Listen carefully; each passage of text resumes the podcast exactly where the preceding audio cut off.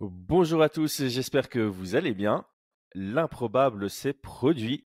Le combat entre Jelton Almeida contre Derrick Lewis, ce n'est pas une surprise sur qui a gagné, mais sur comment il a gagné. Euh, la cote pour que ça aille à la décision était euh, invraisemblable. Et pourtant, on a eu 25 minutes de combat entre Jelton Almeida et Derrick Lewis. Aldric, comment vas-tu? Salut Chris, bonjour à tous. Courte nuit, mais euh, je faisais pas semblant dans le Fight Mind où on faisait les prédicts. Moi, j'étais très hypé par cette UFC, donc je n'ai pas pu m'empêcher de me réveiller et de le regarder en live. Ouais, c'est. Euh, et, quel est ton ressenti? Est-ce que tu as regretté de t'être levé pour le voir ou tu es plutôt satisfait? Le main event, euh, ah, il y a un problème. Je vais, pas. On, a dit qu'on cachait jamais rien à, nos auditeurs et aux gens qui nous font confiance. Il y a un problème. Attention, je ne suis pas en train d'accuser de malversation euh, le clan Almeida et Gelton, mais il y a un problème. après, sur l'UFC en général, très satisfait. Je me suis régalé. Euh, je sais qu'on fait un podcast réaction sur le main event, mais regardez la carte des prélims euh, jusqu'au main event. Euh, c'est un, un, très bel UFC que moi j'ai beaucoup apprécié. Ah, le co-main event était dingue, mais effectivement, on va se focus sur le main event. D'abord générique. Paris sur le MMA avec une ibet. Quelle sera l'issue du combat? Une soumission? Un chaos? Paris sur la prime numéro 1 avec une bête. 100 euros de bonus sur ton premier pari. Ok, donc parlons du, main event. Ça commence comme on pouvait s'y attendre, avec une petite déception du côté de Derrick Lewis qui est rentré dans le combat en étant passif, ce qui était absolument pas la chose à faire. Almeida amène ça au sol un peu plus lentement que d'habitude, mais il l'amène au sol. Moi, j'ai quand même été déçu qu'il n'y ait pas eu un jeu de feinte avant. C'est ça que j'avais demandé, c'est qu'il y ait un jeu de feinte. Il a envoyé un front kick en gauche. Tu as vu quand même qu'il était plus il était plus posé, il s'est déplacé, il a fait. Euh, je, je, trouve que là-dessus, il y a du positif. Et il a fait par contre, hey, dédicace à toi, Chris, il a fait le high kick takedown. Tu, tu en as parlé dans notre discussion. Tu l'as dit. Ouais.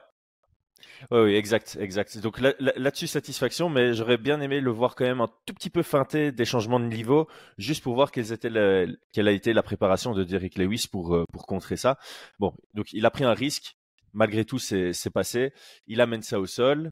et là, c'était bizarre. Il n'a pas réussi à le, terminer dans la première reprise. Pourtant, il se retrouve dans une position un peu similaire à celle de Spivak contre Derrick Lewis. Spivak qui n'a pas du tout eu de difficulté à le finaliser. Est-ce que, est-ce que la, la galère que Almeida a rencontrée pour finaliser Derrick Lewis, est-ce qu'on met ça sur les muscles? Est-ce qu'on met ça sur le physique? Est-ce qu'on met ça sur le poids dont on, a parlé avant? Le on combat pas, Chris, On peut pas le défendre là-dessus parce que les takedowns derrière, il va les chercher sur les 50.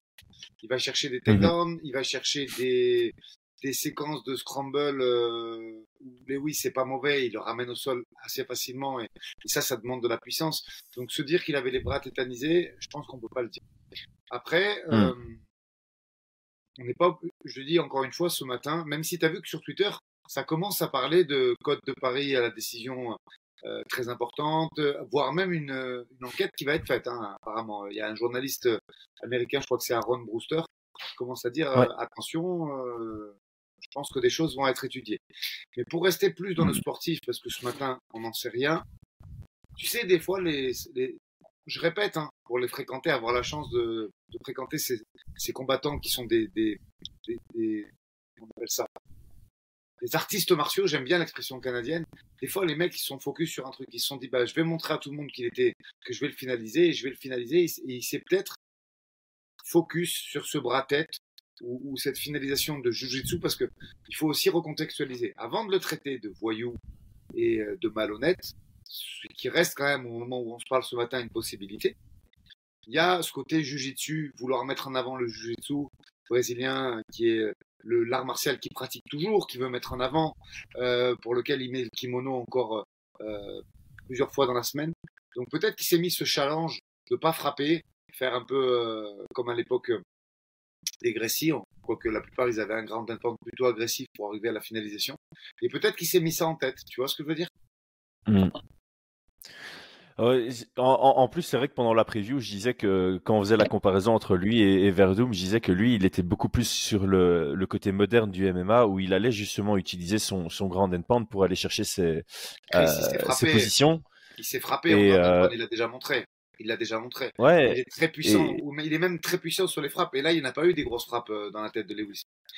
Non, c'était très timide. Hein. C'était vraiment. Il y a eu quelques petites frappes, mais c'était plutôt des, tu sais, des, des, coups de coude assez serrés, des.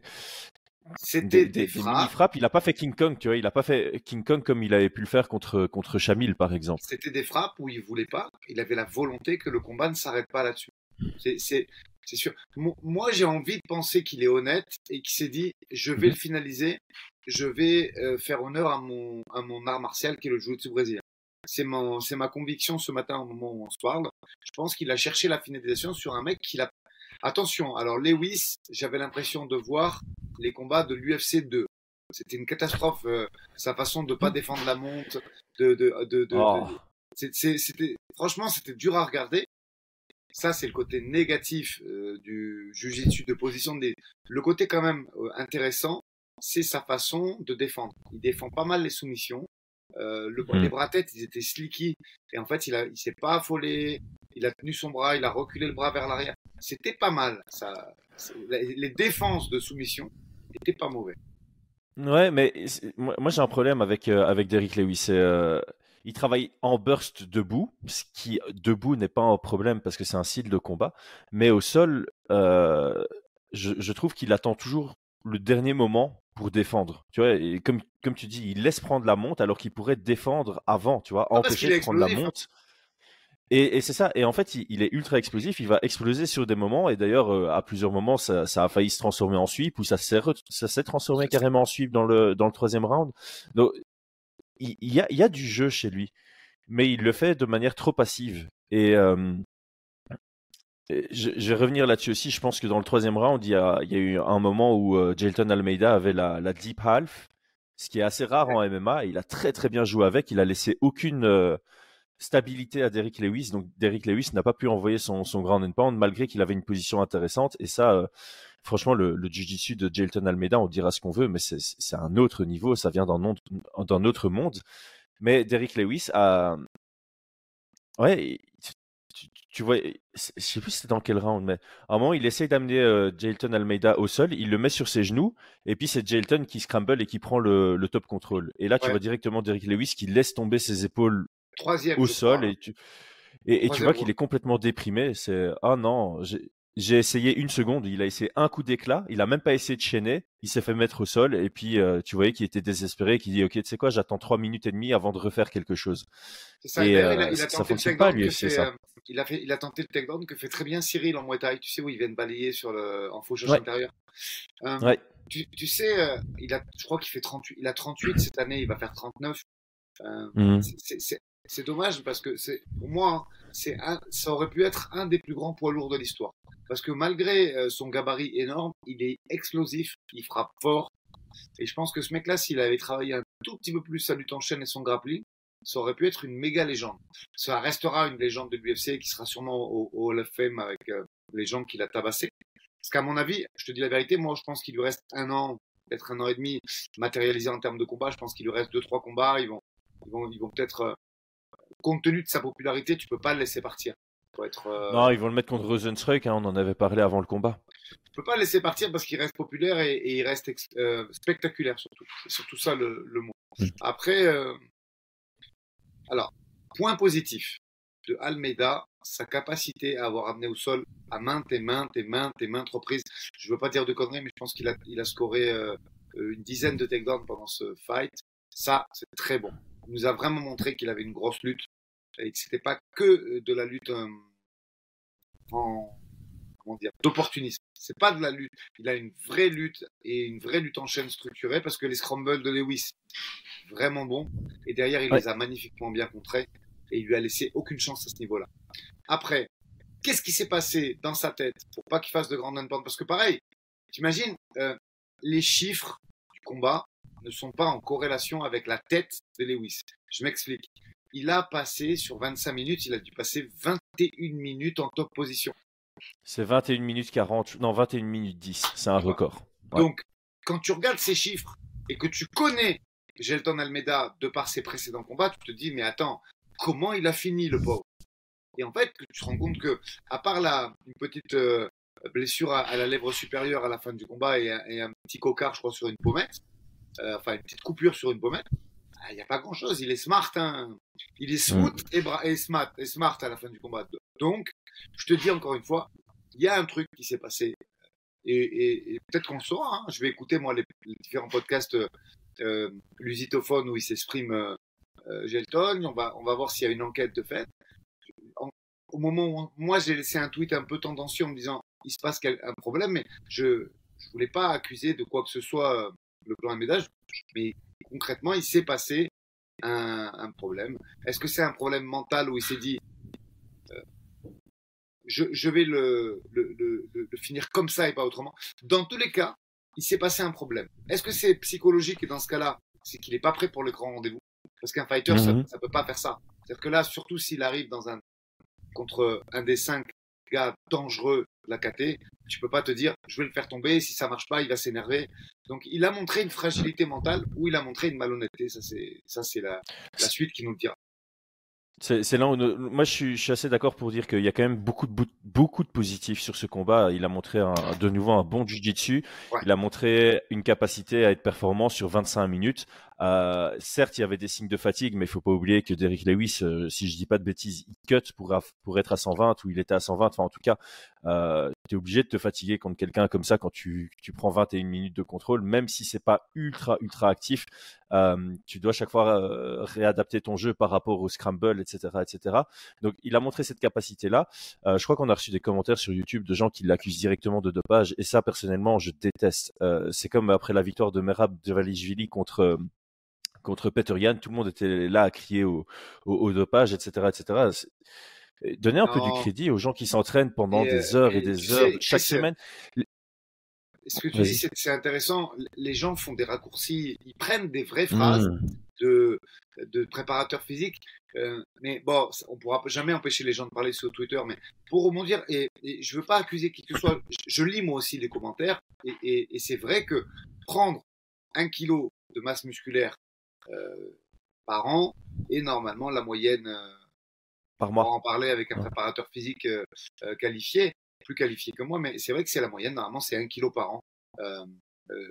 mais, mais qu'est-ce que vous en savez? Qu'il a pris qu'un kilo de masse musculaire Pourquoi? Comment, dit, comment à l'œil nu voir une différence entre 2% de masse grasse? Vous pouvez pas le savoir. Donc, mmh. si le gars il a pris 2 kilos par rapport à son dernier combat, ben, il y a peut-être un kilo de masse musculaire et il y a peut-être un kilo de. Surtout qu'on sait qu'en général, je continue, hein, les gars, parce que informez-vous quand même. Si tu prends, et ça c'est spécial dédicace à Mélanie Emile, la diététicienne de Manon, un kilo de muscle, ça fait un kilo d'eau. D'accord? Et, on, le voit très précisément, nous, quand elle pèse euh, Manon et, les autres athlètes du club à la balance avec indépendance mètre.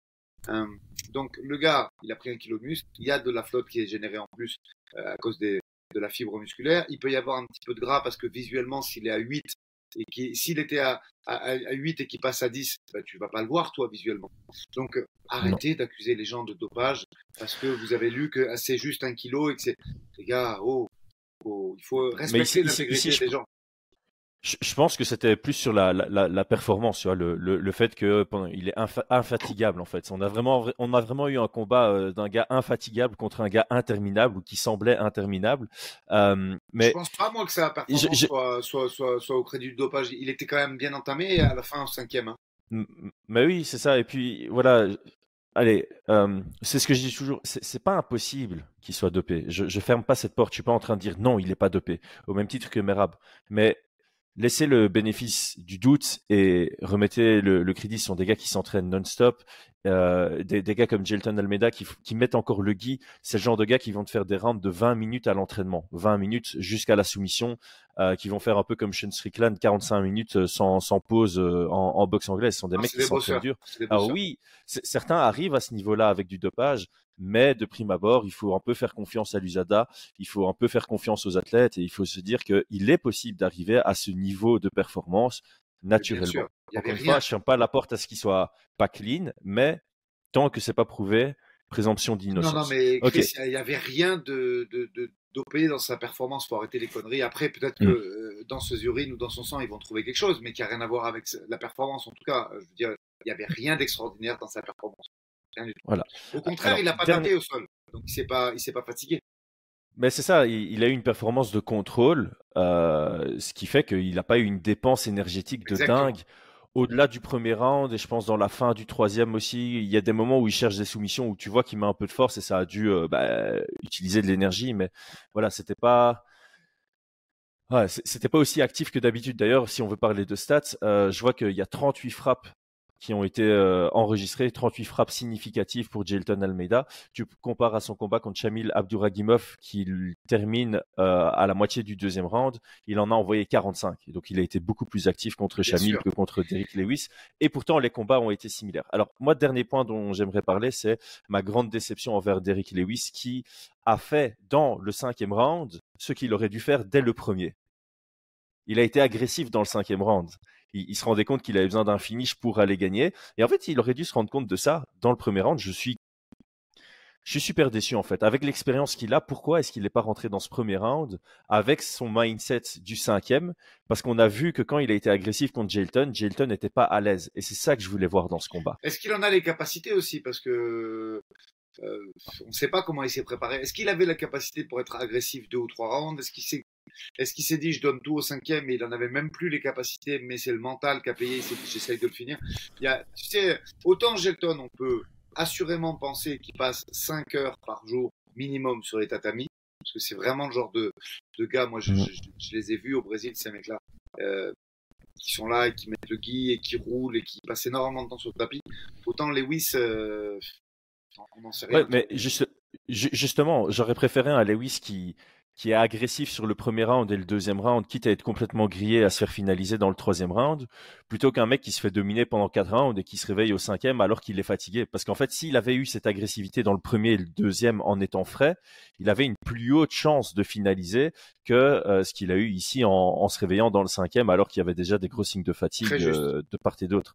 Donc, je, je comprends pas son approche stratégique. C'était, euh, je vais être passif et je vais espérer savoir défendre ses amenés au sol ou je vais espérer le connecter avec un uppercut comme je l'ai fait contre Blades parce que ça semblait être ça sa stratégie. Oui, c'est vrai. Et d'ailleurs, euh, Almeida avait bien ajusté parce que il a, il a shooté avec sa tête sur euh, le bas. côté avant de, de- ouais, très bas et avec le côté avant, du côté avant et pas du côté arrière de Derrick Lewis. Donc c'était un bon ajustement. Ceci étant dit, ouais, non, moi je suis, je je suis déçu parce que on a vu dans le cinquième round que Derrick Lewis était capable d'aller le mettre sous pression, d'aller le mettre sur son pied arrière, de, de lui faire peur de par son gabarit, de par sa, son explosivité. Et il l'a pas fait au moment où il était frais. Il l'a pas fait au moment où il aurait vraiment pu le, le surprendre. Donc j'ai cette petite déception parce que pour moi ce combat au final ne répond pas spécialement à beaucoup de questions si ce n'est ok Jelton Almeida est capable quand il est en contrôle de gérer 5 rounds et euh, Jelton Almeida est aussi bon de son dos qu'il est en top contrôle parce qu'on l'avait pas encore vu sur son dos si j'ai pas de bêtises à part au Dana White Contender Series mais c'était ultra éphémère ici on a vu que son jiu-jitsu au sens large que ce soit en contrôle ou en dessous est absolument exceptionnel Juste, mais euh, moi je pense, mais c'est dur ce que je vais dire parce qu'avec l'UFC tu ne le sais jamais. euh, parce qu'il y a des fighters qui se retrouvent récompensés. Euh, un petit clin d'œil à Mera, Chitara, Bruno Silva. Mais euh, je pense qu'il va payer ça. Il va payer cette, cette, cette performance euh, Gelton et, et que son prochain combat sera pas un top 5. Voilà. Au moment où on se dit Mm. ce podcast, il est 7h, 8h du matin euh, post-fight. On n'en sait rien du tout. Je pense que le prochain combat sera annoncé dans deux ou trois semaines. Et moi, je te dis, Chris, tu verras, ce combat va lui porter préjudice. Ils vont, ouais, ils vont lui donner un Volkov. Ils vont lui donner un step-up euh, chiant et, et, et, et il rentre. Alors que je reste persuadé que si, malgré que ce soit 10 contre 11, s'il fume Lewis dans le premier, et il arrive, il, il peut participer au débat du top 5. Là, ça va lui bien coûter sûr très cher bien sûr ouais non totalement ça va lui coûter très cher. Et, et dernière piste que je voulais, avant de te, te- te redonner la parole, moi, ce combat, il me laisse un goût très amer, comme toi aussi, de par la performance de Lewis, de par la performance d'Almeida. Et euh, il y a un truc que j'ai pas. Mais bon, j'en doute parce que Gelton s'entraîne au Brésil. Mais tu sais, il m'a fait penser à ce combat quand tu as des, des Caucasiens qui s'affrontent euh, en MMA et qui osent pas se taper au sol, qui, sont, qui font un Mm. travail au sol plus grappling. Je, je, je sais pas, au moment où on se parle là, je sais pas quoi penser de ce combat encore. Faut que je le revoie, même si ça va être difficile parce qu'il est absolument chiant, malgré la performance de, de, de, de grappling et de chain wrestling de, Gelton. Mais voilà, il y a, y a, des pistes qui me viennent comme ça au moment où on se parle. Est-ce qu'ils se connaissent? Mais j'en doute hein, quand même parce qu'il y en a un qui s'entraîne au Texas, mmh. l'autre au Brésil. Mais tu vois, il y a un problème. Est-ce que c'est trop vouloir chercher la finalisation? Est-ce que c'est malhonnête ou est-ce que c'est un... Il connaissait Lewis, mais bon, s'ils se connaissent, c'est réciproque. Et Lewis, il a essayé de lui arracher la tête sur les uppercuts. Hein. Tu vois ce que je veux dire? Ouais, je, je, je, je, sais pas, je sais pas trop. Euh... Euh, après, pour, allez, pour euh, quand même nuancer, parce que c'est vrai que je, je, vois tout le monde qui dit euh, c'était super chiant comme combat et tout. C'est vrai que dans dans l'ensemble, regarder 25 minutes comme ça, c'était pas le plus agréable des combats. Mais par contre, si tu isoles certains passages, je trouve qu'il y a eu des passages qui étaient exceptionnellement stylés à regarder. Et de très haut soit... niveau. De très, de très, très haut niveau. Ouais. Surtout, moi, moi, le troisième round, je l'ai vraiment bien aimé. Le troisième round, d'un point de vue pur jiu-jitsu, il y a eu des transitions qui ont été absolument euh, merveilleuses de part et d'autre d'ailleurs. C'est le moment, je pense, où Lewis a peut-être été le plus, euh, où il a eu le plus de burst, on va dire, dans, dans le round. Et euh, c'est là où Almeida, il a dû bien bosser. Et franchement, le, la séquence à partir de la deep half, elle était merveilleuse. Euh, donc, donc voilà. Maintenant, bah pour moi, les deux options de l'UFC, c'est soit, euh, ça dépend un peu du retour de Curtis Blades, mais si Curtis Blades revient et que l'UFC dit, bah, tu vas prendre Curtis Blades, c'est un peu un message que l'UFC envoie à Almeida en disant, bah voilà, mec, t'as fait du surplace. T'as gagné, mais on te remet la même personne que tu étais supposé affronter de base. Ça, c'est l'option 1. Et l'option 2, c'est euh, Alexander Volkov, qui est sur trois victoires d'affilée ou quatre victoires d'affilée et qui est en numéro 6 dans la division. Je, ouais, après on peut on peut dire, hein, euh, Sergei Spivak pourrait être une option, mais je sais que l'UFC dans le top du classement, ils n'aiment pas trop faire un perdant contre un gagnant. Ils aiment bien mettre les gagnants contre gagnants ensemble et les perdants contre perdants ensemble. Euh, c'est quelque chose qui est assez connu depuis un, un, petit temps, même si ça arrive évidemment. Moi j'aimerais voir Blade. Même. Moi j'aimerais ouais. voir Blade, mais je pense je pense qu'on verra Volkov parce qu'ils vont le punir. Ouais. Ils vont le punir. Euh, ouais. Je suis persuadé qu'il va être sanctionné de, de cette performance. Bah, ce, sera un combat très intéressant, mais on, va tout de même parler de ça parce que voilà, on est, on est francophone. Il y a eu un call-out sur Cyril Gann. Euh, J'ai vu sur Twitter des gens qui continuent à dire bah si c'est Cyril contre Almeida, Almeida le soumet, et j'ai vu des gens dire bah si Almeida combat comme ça, Cyril le tape. Quel est ton quel est ton avis comme ça, sans faire de grosses analyses poussées, mais de prime abord, si finalement l'UFC dit OK, on fait Almeida contre Cyril Gann, les deux acceptent. Je sais que c'est peu probable, c'est ultra peu probable, mais dans cette hypothèse-là, euh, quel serait ton ressenti? Moi, je, de ce que j'ai vu hier, alors tu vois que quand il te met la main dessus, c'est une tannée, Gelton Almeida. Mmh. Mais euh, on n'en a pas vu assez. Il faut, il faut quand même. Tu sais, les gens en France, ils aiment bien cracher sur, euh, sur ce qu'ils ont la chance d'avoir. Et, et, et, Cyril, c'est un athlète formidable qui se déplace d'une façon, euh, pour un poids lourd, incroyable, peu commune et, et, et vraiment, c'est un athlète de très très haut niveau. Donc, euh, mm. euh, dire oui, ben, au sol, Cyril, il est moins fort que Gelton, allez, euh, je pense que là, c'est, comment on dit en français, euh, c'est une lapalissade, voilà le terme exact.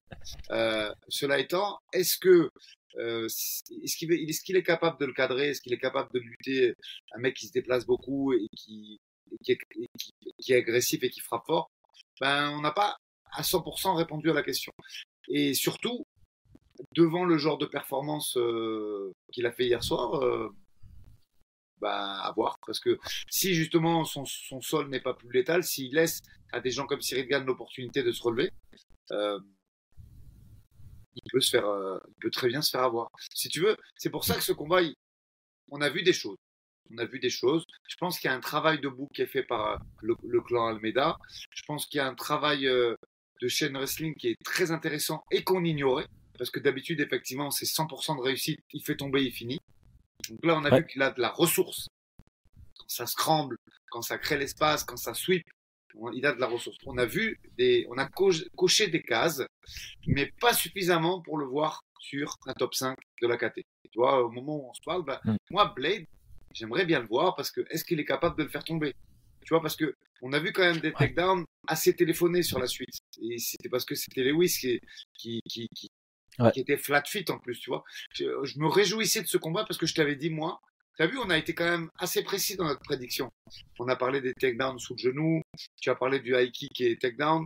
Euh, mais il y a un truc qu'on n'a pas vu et c'était le, le point le plus capital, moi, que je voulais, c'était voir un Lewis un peu plus dans le déplacement comme il avait fait au tout début de ses combats, comme il fait habituellement au début de ses combats, et de voir comment Gelton allait cadrer. Et ça, on n'a pas vu parce qu'il a été flat fit dès le départ. Ouais. Ouais, et j'aurais aussi aimé voir un petit Derrick Lewis qui avançait de temps en temps pour voir comment réagissait aussi Jelton il Almeida de son pied arrière. Il Ouais, a fait ouais, ouais. il s'est fait déborder Almeida. Tu as vu quand euh, il accélère au, au troisième, je crois, ou au sûr. quatrième? Ah, Il est pas bien. hein.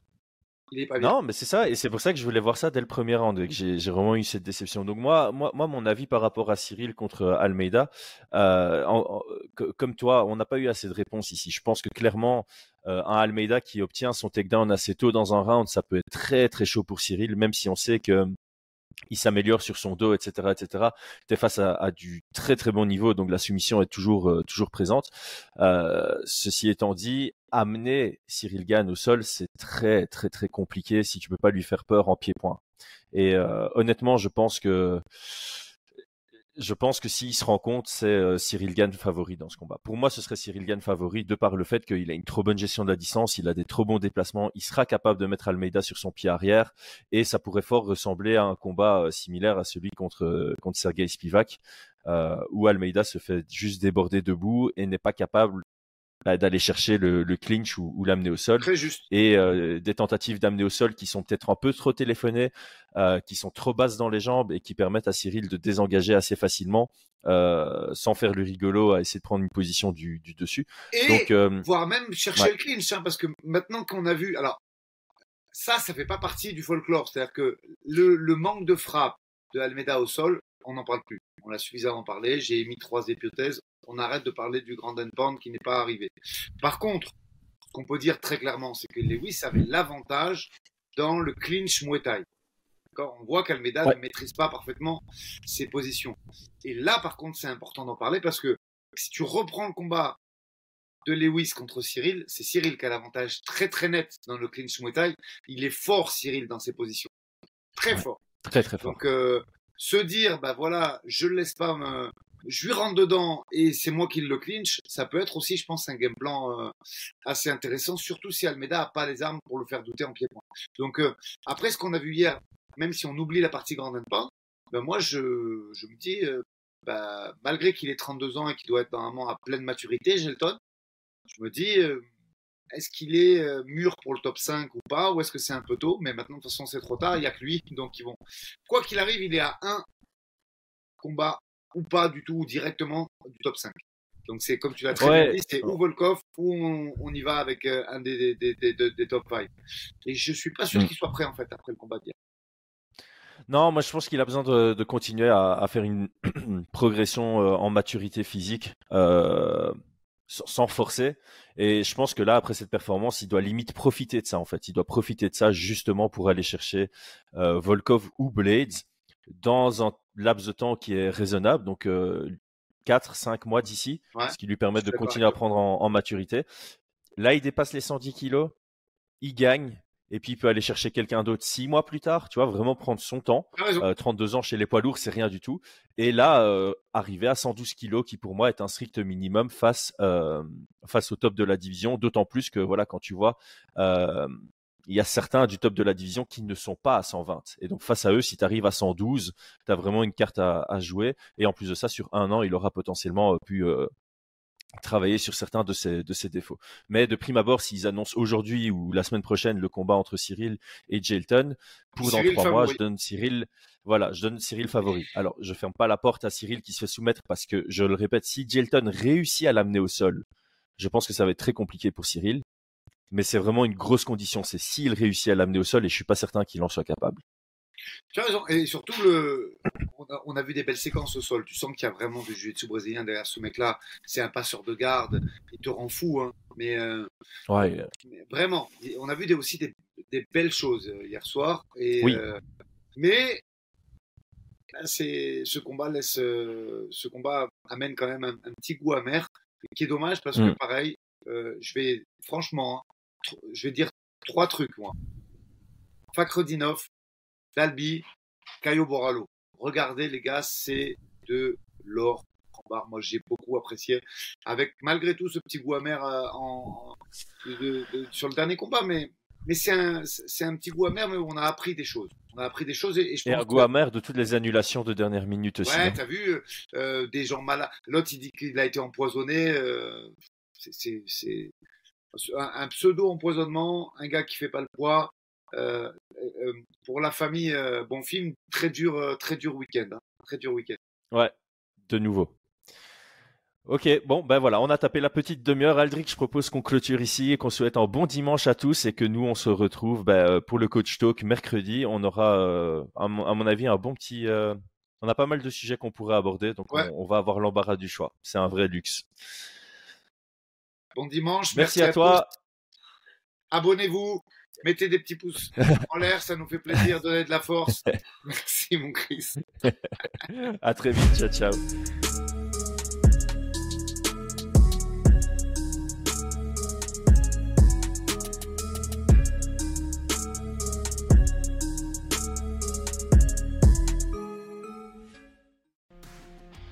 Et c'est tout pour aujourd'hui. L'équipe Fight Minds te remercie d'avoir investi de ton temps pour écouter le fruit de notre travail et de notre passion commune pour le MMA. Nous t'invitons à t'abonner à notre podcast et à nous mettre un petit 5 étoiles si notre travail te plaît, ça nous donnera toujours de la force. Et si tu veux donner un petit coup de pouce à notre projet, parle de nous autour de toi, ça contribuera à notre développement. Nous sommes également sur Twitter et YouTube, viens nous y retrouver pour échanger. A très vite pour plus de contenu sur l'art de la bagarre.